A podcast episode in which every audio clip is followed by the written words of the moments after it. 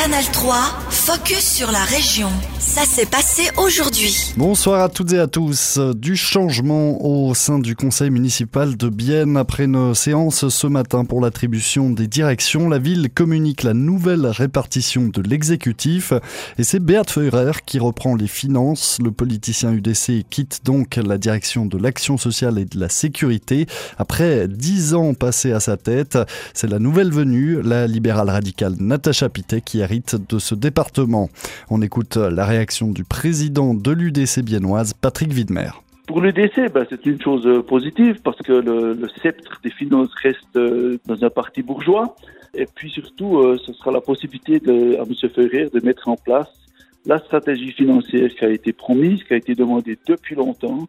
Et puis maintenant, ben, M. Ferrer, qui est une personne tout à fait euh, intègre et capable, vient de ce métier, c'est le seul parmi les cinq conseillers municipaux qui est capable de faire ce genre de choses parce qu'il vient de ce métier et puis qu'il est, est, quand même expert comptable, donc euh, il sait de quoi il cause. Les deux conseillères municipales de gauche, elles, conservent leur dicaster, la formation, la culture et le sport pour la socialiste Glenda González Bassi, et les travaux publics, l'énergie et l'environnement pour la verte Lena Franck. Mais selon le président des Verts libéraux biennois, Denis Brichelet, l'une des deux aurait pu ou dû réclamer les finances. Je pense, vu de la situation qu'on a bien avec une majorité de gauche, avec la politique financière qui est un, thème très central, et puis le dernier automne, on a vu que le conseil municipal n'était pas soutenu par ses propres partis. Euh, dans cette situation, je pense, euh, on devrait vraiment penser si c'était pas à la gauche de prendre ses responsabilités et puis de aussi prendre euh, la direction des finances. Mais pour la gauche, ce choix respecte une logique, comme l'explique la chef de fraction des Verts au Conseil de ville, Myriam Roth. Pour la gauche, c'est clair que si on pouvait choisir, on aurait les cinq directions. Mais comme c'est pas possible, euh, il fallait trouver des compromis et puis surtout aussi un petit peu réfléchir pour les partis, qu'est-ce qui était le plus adapté. Pour nous, les Vertes, c'était clair que la, la direction que Lena Frank a était la plus idéale pour nous pour porter nos thématiques. Donc euh, on est plutôt contente euh, de ce côté-là. Cette nouvelle répartition des directions doit encore être validée par le Conseil de ville ce mercredi. La nouvelle organisation euh, sera mise en place courant mars avant l'entrée en fonction de Natacha Pittet le 1er avril. Comment l'administration euh, cantonale doit-elle se réorganiser après le transfert de Moutier dans le canton du Jura? Des solutions doivent être trouvées avant le 1er janvier 2026 pour assurer plus de 200 postes de travail. Ainsi, le gouvernement bernois a développé le projet Avenir Berne Romande, une stratégie qui devra passer devant le Grand Conseil mais qui a déjà reçu l'aval de la Commission des institutions politiques et des relations extérieures du Parlement bernois. Les autorités cantonales ont décidé de construire de nouveaux locaux à Tavannes et à Reconvilliers plutôt que d'utiliser le patrimoine existant comme le foyer de Presles ou l'ancien site hospitalier de Belley.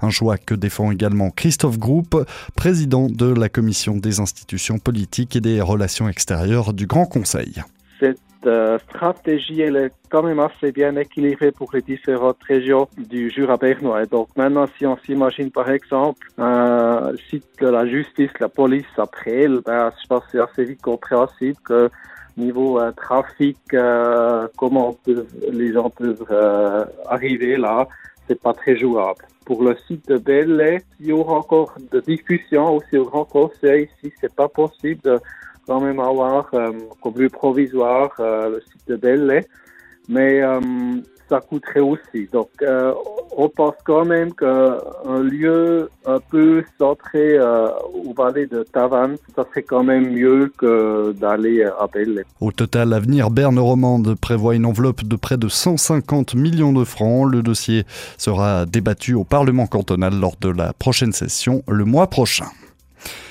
Et c'est la qualification pour les playoffs. Le HCBN est assuré de terminer dans le top 6 de National League depuis sa victoire 6 à 2 décrochée hier après-midi à Cloton. Objectif réussi donc pour les Célandais en saison régulière.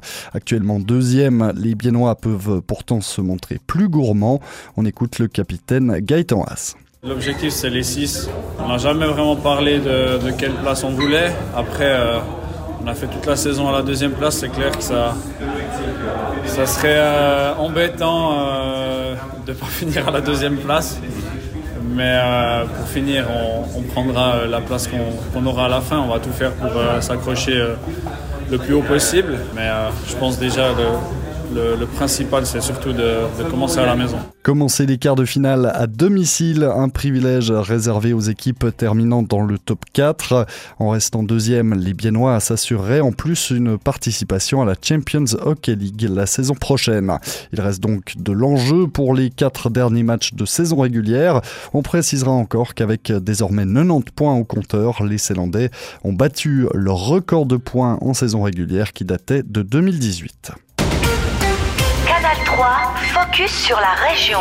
Aussi disponible en podcast sur Spotify et Apple Podcast.